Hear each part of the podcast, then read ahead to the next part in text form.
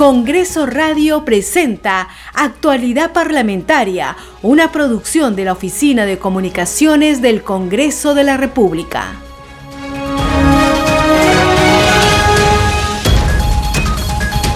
Muy buenos días, bienvenidos a una nueva edición de Actualidad Parlamentaria. Hoy martes 22 de marzo de 2022, Día Mundial del Agua.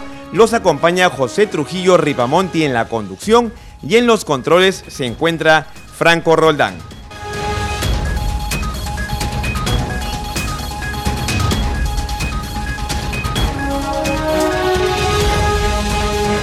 A continuación, vamos con nuestros titulares. Como parte de la semana de representación y la campaña Colegios en Emergencia, la presidenta del Congreso, Mari Carmen Alba, realiza visita de fiscalización a Colegio de Independencia. La actividad tiene como fin conocer la situación en la que estudian los más de mil alumnos en ese centro de estudios, pese a que fue declarado inhabitable por Defensa Civil en el año 2018. En la víspera, la titular del Parlamento constató las obras inconclusas de la institución educativa inicial 644 San Francisco en la tablada de Lurín en Villa María del Triunfo, así como las pésimas condiciones en las que estudian 150 niños de 4, 5 y 6 años de edad. De esta manera, el Parlamento Nacional inició la campaña Colegios en Emergencia que tiene como finalidad fiscalizar la infraestructura en las instituciones educativas de todos los niveles, en todo el país, ante el retorno a las clases presenciales. En Piura, la congresista Heidi Juárez llegó hasta la institución educativa 14.743 Sagrado Corazón de Jesús en el distrito de Paita. Allí expresó su preocupación por las pésimas condiciones de las aulas, situación que afecta el retorno a clases de los estudiantes. En tanto, el congresista Alejandro Cabero, de Avanza País, inspeccionó el Colegio Nacional de Vitarte. En el lugar encontró que el colegio tiene tres pabellones declarados inhabitables por defensa civil y que las obras se encuentran paralizadas.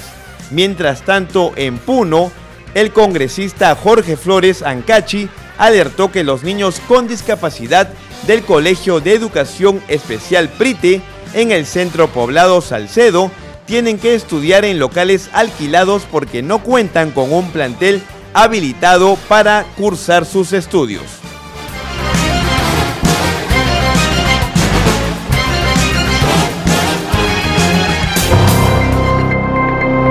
Colegios en emergencia.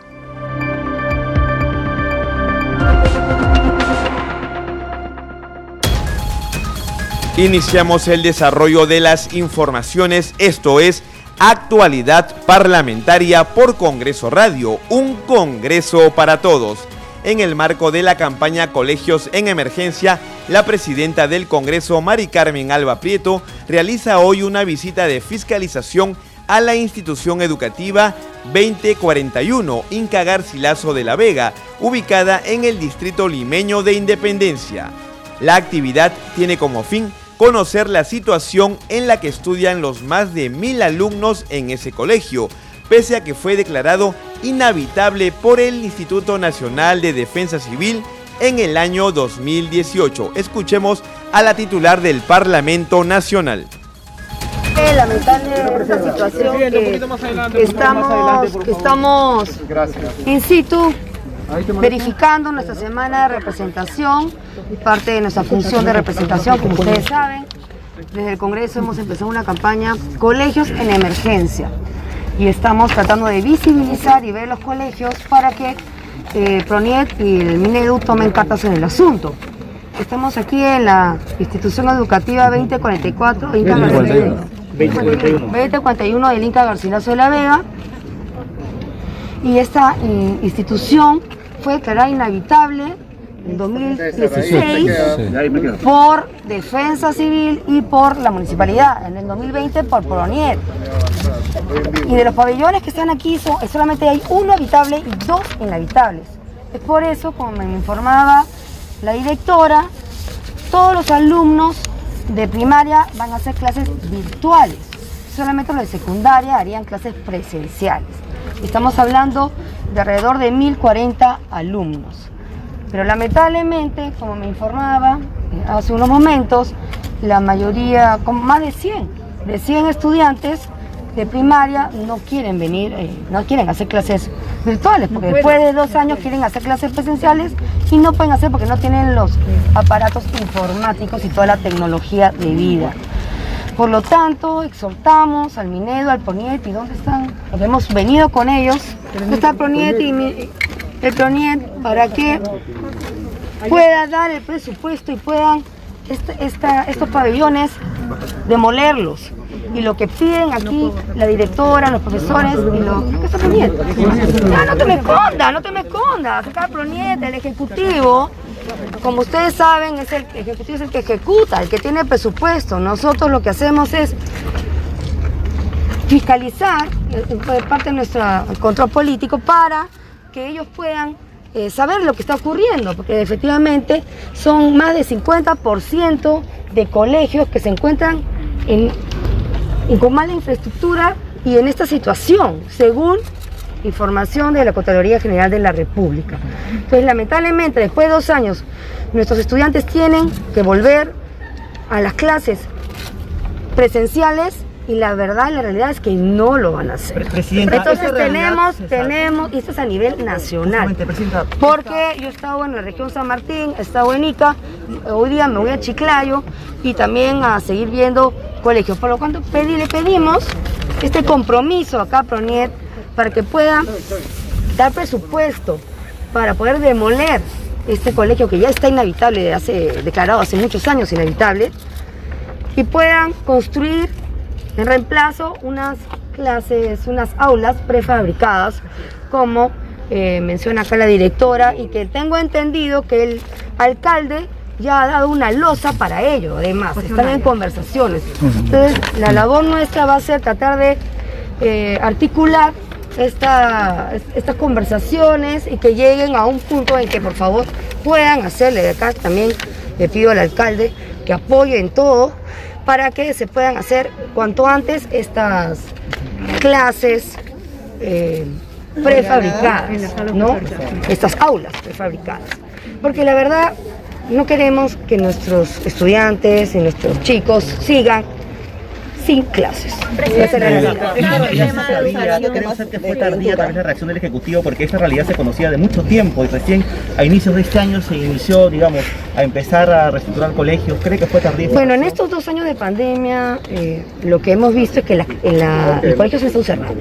No ha habido mantenimiento, no han hecho nada y claro, una cosa es eh, arreglar colegios mensualmente, que los estés manteniendo, los estés este, limpiando, y otra cosa que después de dos años abrir la puerta y ¿qué encuentras?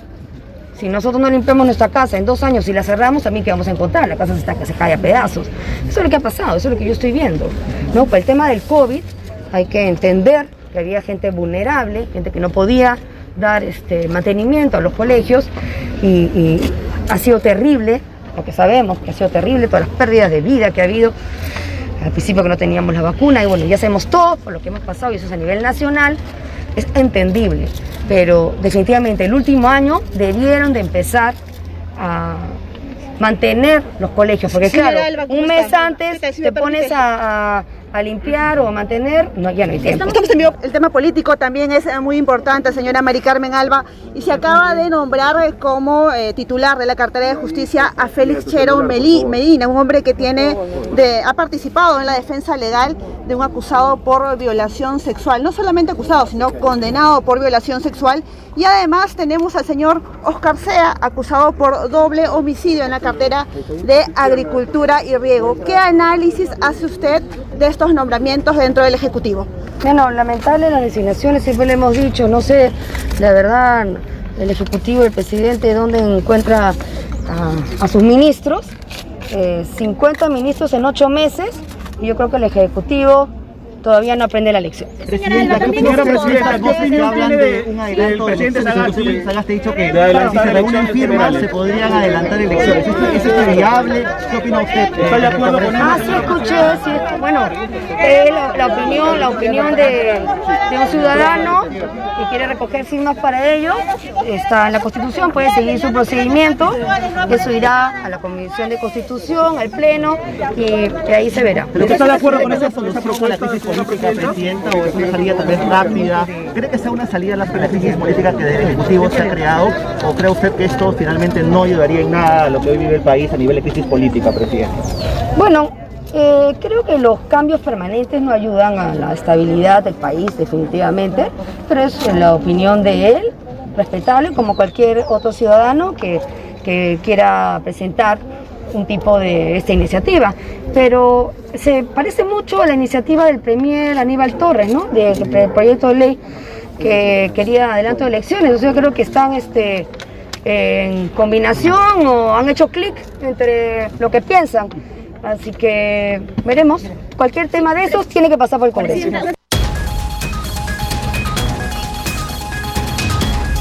Como escuchábamos a la presidenta del Congreso de la República, Mari Carmen Alba Prieto, se ha pronunciado en esta actividad, en esta visita de inspección sobre diversos temas, pero fundamentalmente una preocupación común en la titular del Poder Legislativo es la situación que encuentra permanentemente en los diferentes colegios o centros educativos que inspecciona.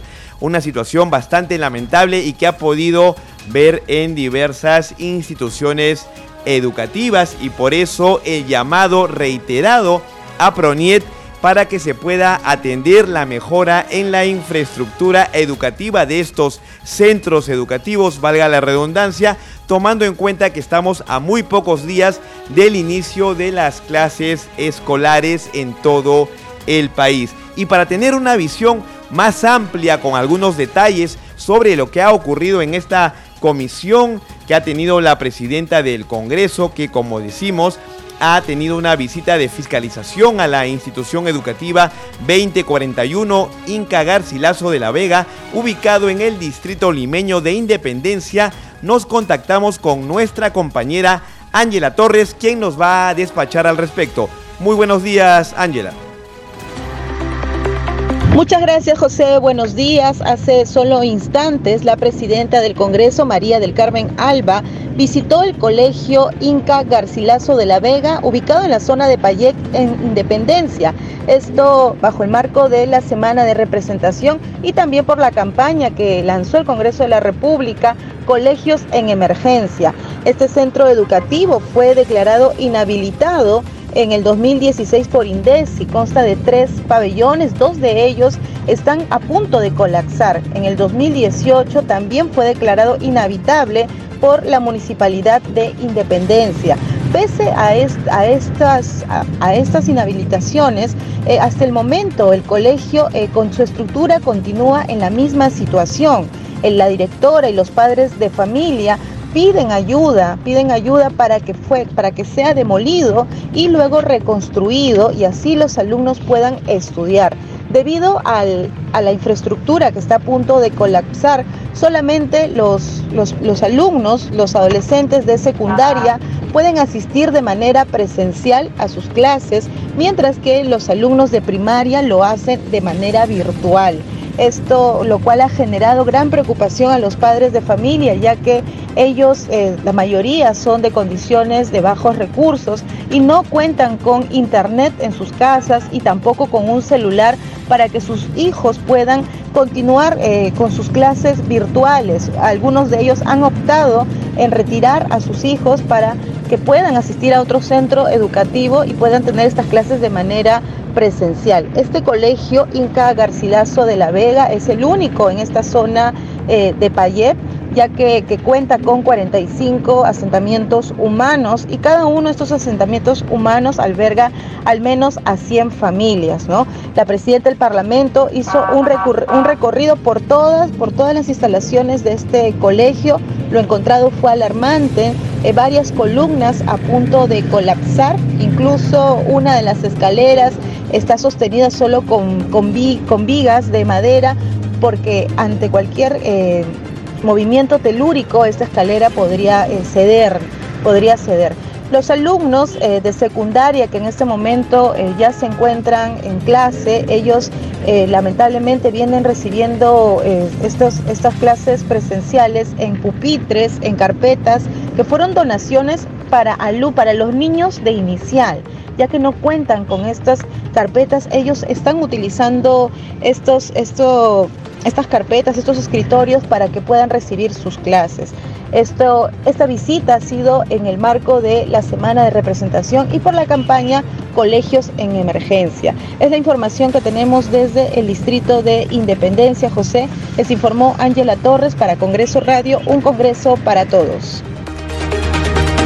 Gracias, Ángela, por tan descriptivo despacho. Lamentable, dramática la situación que se encuentra en la institución educativa 2041 Inca Garcilaso de la Vega, ubicada en el distrito limeño de Independencia, como ya hemos señalado.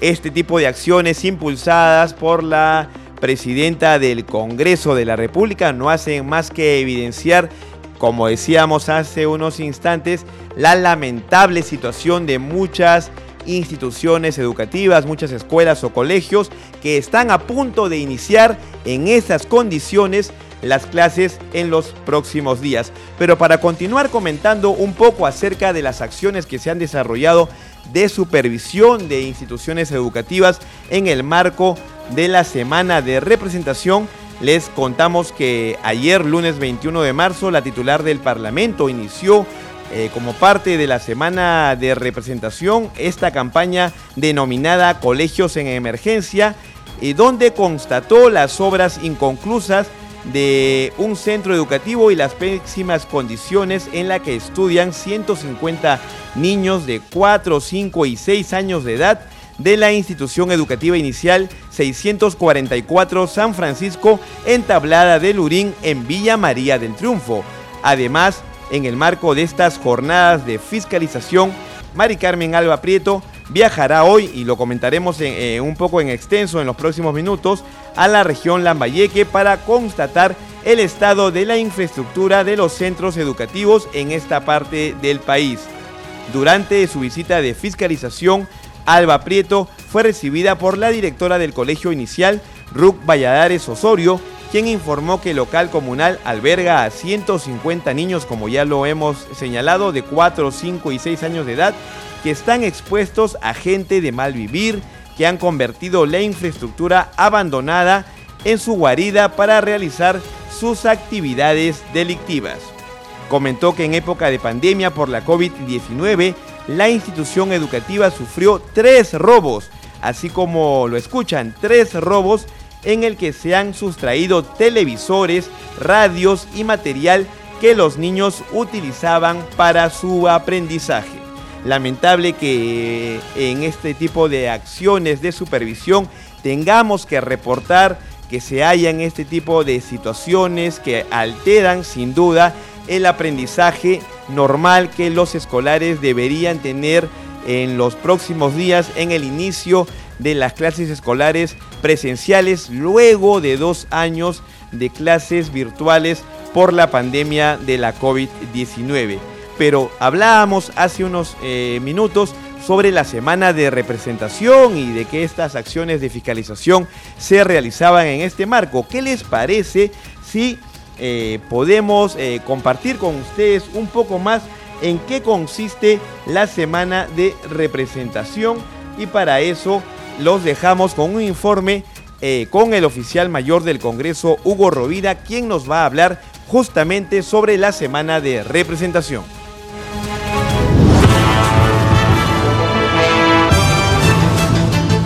Durante la semana de representación, los legisladores acuden a las regiones que representan, a fin de mantener la comunicación con los ciudadanos y las organizaciones sociales, para conocer sus preocupaciones, necesidades y procesarlas de acuerdo a las normas vigentes. Así lo explica el oficial mayor del Congreso de la República, Hugo Rovira. Primero tenemos que tener en claro que los congresistas tienen tres funciones importantes, representar, legislar y fiscalizar. Dentro de la, función de representación, tenemos en el mes una semana en que los parlamentarios están obligados, pero además es importante que tomen contacto con los ciudadanos para conocer sus inquietudes, sus solicitudes, sus pedidos, sus quejas, sus denuncias. Entonces, en esta semana los parlamentarios van a las circunscripciones donde fueron elegidos, que es como manda el reglamento, se ponen en contacto con la población y recogen de ellos todas estas inquietudes, denuncias y las traen al Congreso para poder atenderlas en base a documentos parlamentarios.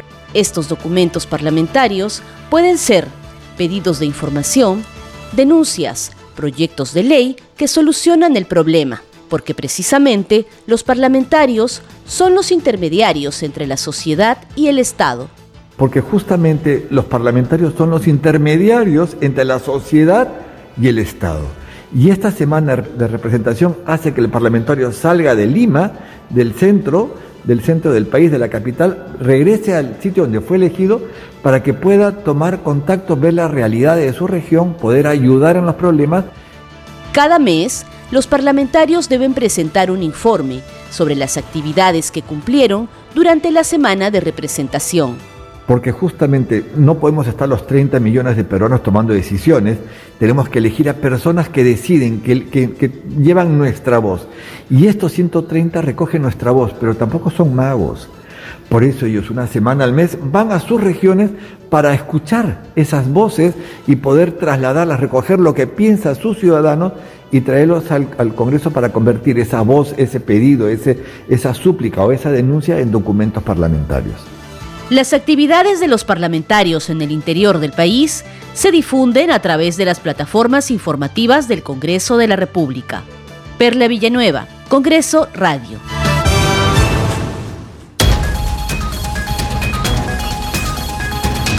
Esto es Actualidad Parlamentaria por Congreso Radio, un Congreso para todos. Y continuamos reportando las informaciones relacionadas a la semana de representación principalmente incidiendo en las actividades que se han desarrollado con relación a la supervisión de colegios. Y en ese marco, la congresista Heidi Juárez Calle, representante por la región Piura, llegó hasta la institución educativa 14743 Sagrado Corazón de Jesús, ubicada en el distrito de Paita. Desde mi provincia, la provincia de Paita, estoy en un colegio en emergencia. Eh, acá están las condiciones que ustedes pueden ver. Los padres de familia se están uniendo porque sus hijos tengan una calidad de educación, bueno, adecuada. Eh, nosotros tenemos una, una prácticamente el techo de calamina con 32 a 35 grados de, de, calor. Esta es una, esta acá tenemos a los padres, los padres son los que están pintando, ustedes están viendo todo esto, esto es el pintado que los padres están haciendo porque este colegio está en emergencia. Este colegio prácticamente necesita, eso, miren cómo estamos acá, todo lo que se necesita para que nuestros alumnos, los más de 3.000 alumnos, porque esto es lo que alberga los alumnos este colegio sagrado por Jesús, eh, albergan más de 3.000 niños. Congresista. Ya se le ha tocado las puertas al Ministerio de Educación, pero lamentablemente ha hecho caso omiso a ese pedido que se le han hecho los padres. Y en el marco de la campaña Colegios en Emergencia, el congresista Alejandro Cabero de Avanza País llegó hasta el Colegio Nacional de Vitarte. En el lugar encontró que las obras de infraestructura se encuentran paralizadas y que el colegio tiene tres pabellones declarados por emergencia por defensa civil y de esta manera inhabitables. Estamos viendo el, retorno paulatino a clases y las condiciones en las que se encuentra este centro educativo, eh, este centro educativo nacional, que tiene una obra de remodelación que está paralizada por más de dos años por la decida y el descuido del Ministerio de Educación.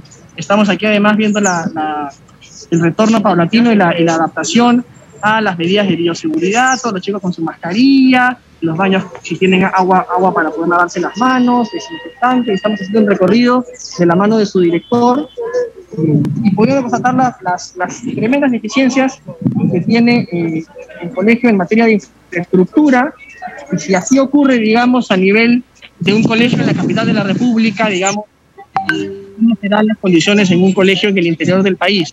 estamos aquí constatando, sí. Podemos observar que ya las clases se han iniciado en este centro educativo. Vemos que ya hay alumnado. Así es, ya hay días, aquí hay eh, alrededor de 1.300 alumnos, un plantel de más de 80 maestros, que están retomando paulatinamente las clases, vienen en turnos de 50-50, o sea, 50% acude en un momento y 50% en otro para tener la mitad del aforo disponible. Y aquí vemos que están paralizadas, se supone que en este terreno se iban a construir una, una, un pabellón, una remodelación de este colegio y esto se encuentra paralizado por más de dos años. el acceso de agua y desagüe, congresista, ¿se tiene esta eh, agua, desagüe para que puedan también hacer la desinfección correcta de manos, como estos protocolos que se vienen implementando? Sí, yo lo que puedo constatar es que los protocolos funcionan bastante bien, los protocolos de bioseguridad. Felizmente el colegio sí cuenta con agua, cuenta con jabón, con desinfectante los alumnos están usando sus mascarillas como es debido. Eh, en ese sentido, sí, digamos, se están cuidando mucho en las medidas de bioseguridad. y yo siempre sostuve que me parece increíble que los chicos hasta hace poco hubieran podido ir al centro comercial y no necesariamente estudiar, ¿no? Y creo que están tomando con mucha responsabilidad eh, la aplicación de las medidas de bioseguridad. ¿qué es lo que ha sucedido respecto a esta obra paralizada? ¿Qué es la información también que le ha podido compartir el director respecto a esta paralización por dos años? ¿Qué es lo que nos indicaba? Sí, lo que nos ha comentado el director es que es una obra que se encuentra ya más o menos por dos años paralizada, eh, básicamente por la decisión del Ministerio de Educación. Quizá el director pueda darnos algunos alcances adicionales de la obra, director. Muy buenos, uh, buenos días.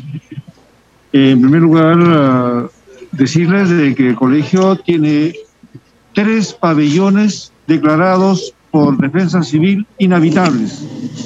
Uno de ellos es el que estamos y los otros son los que están al costado. 2015 fue declarado por defensa civil inhabitable. Y hace dos años vinieron a ponernos los, uh, los módulos prefabricados que están acosados. Los módulos prefabricados que se han instalado temporalmente en el patio que sería del recreo, ¿no? Así es. Y de ahí a la fecha no hay nada. Entonces hacemos un llamado a las autoridades para que de una vez se haga nuestro pabellón, ¿no? Ya cuenta con estudios eh, de planos y todo, lo que falta nada más es el presupuesto del ministerio. Los estudiantes merecen colegios de calidad en el reinicio de las clases presenciales. La Constitución Política del Perú señala que la educación es un derecho humano fundamental que garantiza el desarrollo de la persona y de la sociedad. Congreso Radio, un Congreso para todos.